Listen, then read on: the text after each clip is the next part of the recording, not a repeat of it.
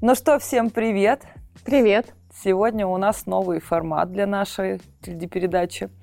Вы просили неоднократно, мы подумали, о чем мы реально. Но в новом году новый формат, новые мы, новые эмоции. Ну что, вопрос-ответ. Ваши вопросы, наши ответы. Приступим? Приступим. Я, как человек пожилой, Да. фокусируюсь. Ну что, Кариночка, первый вопрос. У партнера личностный кризис, не знает, чего хочет от жизни. Отношения на грани. Фола. Ладно, так, что делать? Что ты посоветуешь? А что я, психолог, ты? Ладно, на самом деле это хороший вопрос, потому что, э, конечно, хоть люди и находятся в паре, на самом деле э, каждый из партнеров все-таки проживает свои личные кризисы. Смотри, мы можем с тобой быть в отношениях, у нас все прекрасно, а потом меня увольняют. И, например, я не знаю, кто я, чего я хочу. Я начинаю задумываться о том, а как вообще э, мне в этой жизни быть и так далее. В отношениях-то у нас все отлично. Это мой личный кризис. И тогда как здесь поступить партнеру второму? А, во-первых, отношения это все-таки так, как это Чемодан собрал, пошел вон со своими Вон кризисами. Вылетайся. А, все-таки так поступить? абсолютно. Но сначала, перед этим, сначала ты оказываешь партнеру поддержку, потому что Легкий эмоциональный прессинг. нет, это потом. Но сначала ты оказываешь ему поддержку, потому что все-таки в чем заключается партнерство? Это и в дружбе так, это и в отношениях так, что действительно, когда вот вы шли вместе, и у другого человека почему-то провал, и тогда ты как партнер плечо ему свое даешь, то есть ты его поддерживаешь, да? Да. Вот, например, сейчас, кстати, вспомнила случай про то, как у одной моей клиентки, у ее мужа, в общем, умерла мама. И он погрузился ну, в депрессию, да, он переживал горе. И она меня спрашивает, а а мне тоже надо быть в горе? Мне тоже нельзя радоваться жизни, Мгм. как будто бы, да? И какой здесь ответ? «Э, Нет, конечно, ведь это умерла его мама. Не надо устраивать вечеринки каждый день. Но если он в депрессии, и она вместе с ним погружается Заляжет в депрессию, да. тогда это просто два человека, уходящие в депрессию. Она в этот момент, наоборот, должна явиться ему поддержкой. Так вино хочется. Скоро все будет. Сегодня бухаем. Мы оказываем человеку поддержку, мы вместе с ним не заходим в его кризис, мы наоборот являемся ему поддерживающим плечом. Но это не может продолжаться вечно. То есть, если мой э, партнер в депрессии уже больше года находится или в кризисе уже больше года, какое-то время я готова его поддерживать, Мгм. но я не готова это делать в ущерб себе. Поэтому тут надо оценить, насколько я готова дальше в это идти, сколько времени я еще готова его поддерживать. И об этом можно честно сказать. Можно сказать, слушай, дорогой, ты уже год там, например, не работаешь, или ты уже год находишься в этом апатичном состоянии, да, или ты уже год переживаешь э, там какую-то свою травму, я тебя поддерживала, и честно скажу, у меня есть еще силы вот э, условно на, на месяц. И что-то должно поменяться. Ну, возможно, противном- это и будет бодрящий, знаешь, это... может быть, может быть и нет, но это честно. То есть я честно говорю о том, что я тебя поддерживала, но это не может продолжаться вечно. Следующий вопрос. Вернуться к бывшему. Зачем и как? Я бы тебя спросила. Что ты скажешь? Вот вы знаете, иногда бывает как? Вот вы работали на какой-то работе, вам показалось, что она плохая, еще что-то, еще что-то. Вот ушли, типа, где-то лучше. Ну, например. А потом вот что-то еще поделали и поняли, что на самом деле там-то вообще было интересный коллектив хороший и прочее. И в То есть т- надо расстаться, походить везде, посмотреть, попробовать и Я считаю, что в жизни по-разному бывает. И зачастую возвращение к бывшему – это импульсивная херня, связанная с эго, как бы. Но иногда бывает, что люди не, не, не- научились договариваться. Иногда бывает, что вот как раз-таки мы в наших а, выпусках обсуждаем очень много, что люди себя зачастую ведут не самым приятным образом из-за закомплексованности, из-за того, что у них не проработанные какие-то есть детства, истории и прочее. Вот. И поэтому иногда, например, проходит время, и так же, как вот, например, парная психология, да, там же сразу предупреждают, что, скорее всего, все проблемы решатся, но это не значит, что вы будете вместе. Возможно, откроется то, что вообще перестанет быть интересно, что там в какой-то роли быть, да, в этих отношениях и прочее. А может быть, наоборот, то, что казалось, ну, каким-то ненужным или что-то такое, вот там по мере своего развития ты понимаешь, наоборот, что с этим человеком тебе очень хорошо. Как? Не знаю.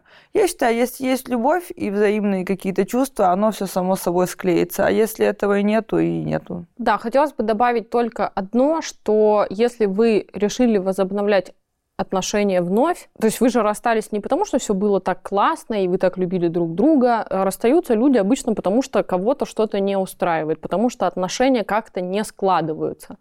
А, если вы расстались, и потом через время вы решаете это возобновить, важно знать, что вы должны, чтобы это не было вхождением в одну и ту же реку и вставанием на те же самые грабли, люди должны измениться для этого. Угу. Один должен осознать какие-то моменты, как-то вырасти, второй должен также осознать какие-то моменты и вырасти. И вот тогда отношения возможны, потому что часто бывает, что люди сходятся, и потом через месяц точно так же расходятся. Да. И такое бывает сто раз. Поэтому тут важно знать, что вот для того, чтобы это изменение успело произойти внутри меня и успело произойти внутри партнера, требуется минимум полгода. То есть это для людей, у кого вообще очень быстрая способность к обучению. У кого она не очень быстрая, то это мы говорим про год вообще. Угу. А, то есть если вы расстались и сошлись через месяц, 99% а, того, что сейчас будет все то же самое. Вы а могли осознать, что я там вел себя не так, например, что я этого партнера постоянно гасил. К примеру, вы это осознали, но привычка-то у вас еще та же самая, вы еще не успели научиться вести себя по-другому. Поэтому в какой-то эмоциональной ситуации вы ведете себя ровно так же, как вы вели себя раньше. И все эти э, решения в итоге точно так же приведут к расставанию. Поэтому э, если уж уж э, схождение задумано, то все-таки, чтобы в этом был какой-то смысл, э, должно пройти как минимум полгода. Согласна. Но следующий вопрос, не вопрос, а одно слово. Нарциссизм. Нарциссизм. Нарциссизм. Я сразу правильно сказала. Кто такой нарцисс? Если мы обратимся к мифологии, все-таки откуда это имя стало нарицательным, то нарцисс это был молодой человек, который был э, безумно красив и э, которому нельзя было видеть самого себя, да?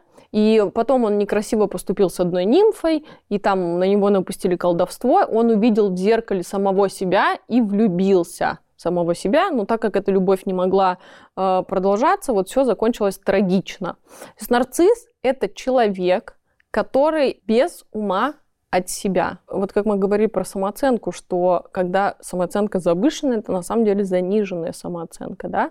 То нарцисс — это человек, который прикладывает очень много усилий для того, чтобы напускать пыль в глаза людям. Он очень сильно старается. То есть нарцисс — это обычно действительно очень очаровательный человек, он действительно очень интересный. Ты смотришь на него, он может тебе рассказать про какие-то книги, о которых ты вообще никогда в жизни mm-hmm. не слышал. Он может тебе показать какие-то пластинки, которых ты тоже никогда в жизни не видел и не слышал. Он тебе расскажет про какие-то невозможные вещи. Он тебя рядом с собой заставит чувствовать так, что... То есть обычно ты рядом с нарциссом чувствуешь себя, вот как будто он особенный, и ты рядом mm-hmm. с ним становишься тоже очень особенный. И ты ведь начинаешь так... Человек рядом с нарциссом, он начинает мыслить так же. Он думает, если такой человек... Такой интересный, необычный, Он со мной редкий, общается, да. значит, я тоже во мне что-то есть. И нарцисс тебя в этом убеждает. Вот кто-то, я не помню кто, про нарциссов сказал такую песню Земфиры «Ты гений, я тоже гений». Угу. Что вот как будто бы это так, когда действительно при общении с нарциссом ты чувствуешь, что вот да, во мне тоже что-то что есть. уникальное, да. оригинальное. И он тебя в этом убеждает. И, конечно, Поэтому, ну, ты представляешь, как это приятно чувствовать? Конечно. Конечно, мне хочется с этим нарциссом... Но у меня, я была в такой ситуации в своей жизни, с поэтому я очень хочется 24 понимаю. часа в сутки сидеть. Во-первых, это очень интересно, он правда очень много всего знает. Но почему он это все знает? Он прикладывает к этому кучу усилий, на самом деле. Вот к этому всему образу да. интересному он прикладывает множество усилий. Это все не, не просто так. И тебе хочется находиться рядом с ним. Но потом в какой-то момент у него вот так тумблер переключается, и он начинает наоборот очень сильно тебя, то есть ты была на вершине, а он начинает очень резко опускать тебя вниз. Это происходит очень неожиданно. То есть он тебе говорит, например, просто, он тебе пел месяц, какая ты великолепная, это ангел, угу. а потом он тебе говорит что-то вообще очень резкое, например, а ты знаешь, я с тобой общаюсь, просто потому, что у тебя много денег, а, а я хотел, чтобы ты как... Я хотела ими воспользоваться, к примеру. Да? А почему он так себя ведет? Потому что у него есть э, страх Сближение А, какого-то. Да, да, страх сближения. Ну, это все, это все, если в общем и целом, это все комплексы. Он не уверен в себе сам, и он, когда сам начинает чувствовать так, вдруг человек может во мне заподозрить, грубо говоря, что-то, мою неуникальность. Он этого человека начинает принижать, чтобы человек подумал о себе и о своей неуникальности, а не о моей. Поэтому он резко, он возвышал человека, а потом резко обращает его вниз. Мгм. И вот так же, как в отношениях с газлайтером, или так же, как в отношениях с психопатом, в отношениях с, с нарциссом, тоже существует этот момент опускания вниз, когда вот тебя начинает убеждать в том, что ты вообще никто, я Да. с тобой общаюсь для своих личных выгод, на самом деле. Ну, это типа, а, мы с тобой, например, в отношениях, и я тебе говорю, а ты знаешь что? А на самом деле я люблю твоего друга, и я просто с тобой все это время с тобой, потому что я хотела быть поближе к нему. Может Мгм. быть, вообще неправда, но нарцисс может такое сказать. Наляпать. Да. И а ты же уже в зависимость попал от него, потому что ты так великолепно, как с ним, никогда себя не чувствовал. Какие бы вещи он тебе не говорил, ты будешь стараться и делать все, чтобы он снова начал тебя возносить на пьедестал. И он начнет, это будет называться медовый месяц, когда а, вот после этого момента опускания тебя опять начнется волна, где он начнет тебя превозносить. Мгм. И вот, собственно, ради этих медовых месяцев Люди а, остаются. Люди остаются, да, потому что во время вот такого медового месяца нарцисс делает, ну, просто невероятную вещь. Ты действительно каждый день просыпаешься, у тебя каждый день цветы, подарки, записки, что ты самое лучшее на свете, да. Мгм. И потом опять начинается это опускание. То есть это отношение с нарциссом, это качели. Все-таки нарциссы в большинстве это мужчины. А, Они спокойно женятся, они заводят детей, все, что хочешь. То есть они создают семьи, но а, отношения с нарциссом это всегда вот такая нездоровая история. Следующее. Сепарация с родителями. Что такое сепарация с родителями? Вообще, когда мы рождаемся, мы находимся в очень близком контакте с родителями. Мы находимся в симбиозе с родителями. Мгм. Почему? Потому что я как ребенок очень зависима. Ну, во-первых, младенец, он действительно, он не может ходить, он не может питаться, он не может никак. То есть он с мамой это одно целое. Да. Но когда ребенок в три года где-то учится уже ходить, они чуть-чуть отсоединяются, что нормально, да? То есть это кризис считается, да? Ребенок начинает чуть проявлять самостоятельность, у него появляется свое я. В переходном возрасте почему часто он протекает вот так очень бунтарски? Потому что ребенку даже часто бывает неважно, что выбирать, главное не так, как говорят мне родители, Мгм. да, главное быть в противостоянии. Зачем он вообще это делает? Потому что ему важно нащупать, что есть мое мнение, Мгм. есть то, чего хочу я, а не то, что говорите мне вы. И потом следующий этап – это когда ребенок в целом отходит от родителей. И процесс сепарации, ну, на самом деле, он должен начаться где-то вот в 18 лет, а закончиться где-то к 30 годам. То есть процесс сепарации это занимает не год и не два, Мгм. это длительный процесс. И что происходит в процессе сепарации? Мы сначала с родителями расходимся на какое-то дальнее расстояние. Во время вот сепарации часто даже бывает, что люди не общаются совершенно, и там созваниваются раз в три месяца, чтобы потом суметь прийти уже нам на комфортную дистанцию. Мгм. А что такое комфортная дистанция? Это когда они мои родители, я их ребенок, но все-таки это общение уже взрослый, Взрослый. взрослый, несмотря на то, что они продолжают оставаться мне родителями, а я им ребенком.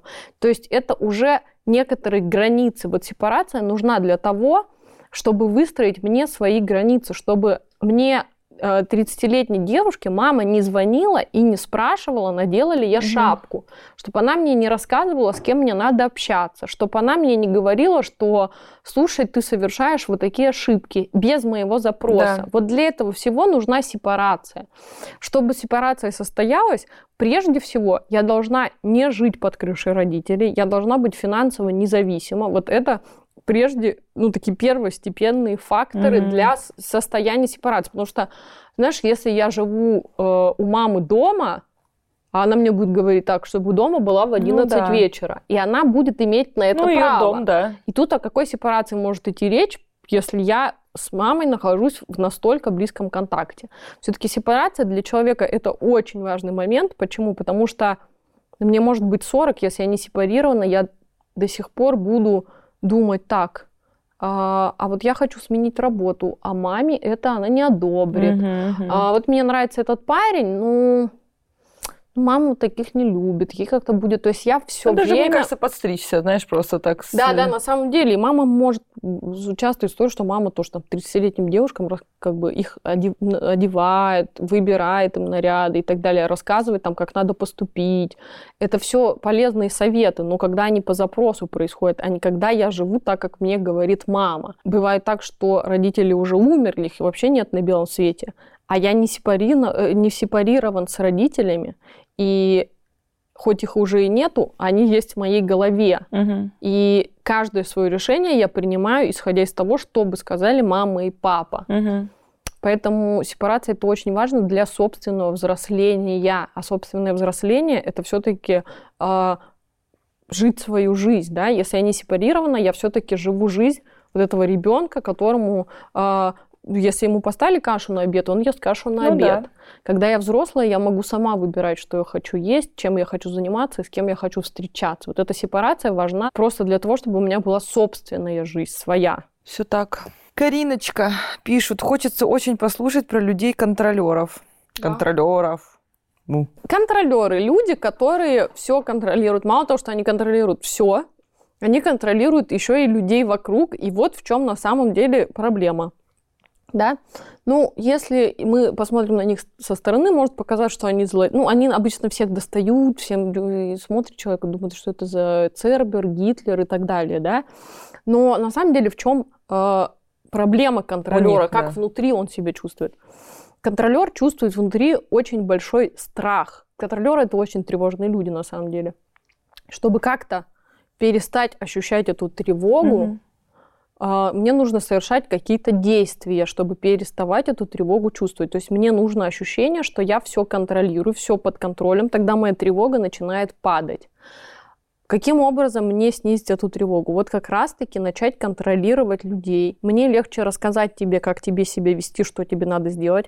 Мне легче сделать все за тебя, Да. чем сидеть и переживать, что ты что-то не так сделаешь. То есть контролеры, они же часто это люди, которые вообще не умеют делегировать. Да, вот я сижу Вот как раз опять же, да, контролеры, они, видишь, они многого добиваются обычно там в карьере, но а, это ценой своего вообще всего свободного времени, ценой того, что они делают всю работу за всех.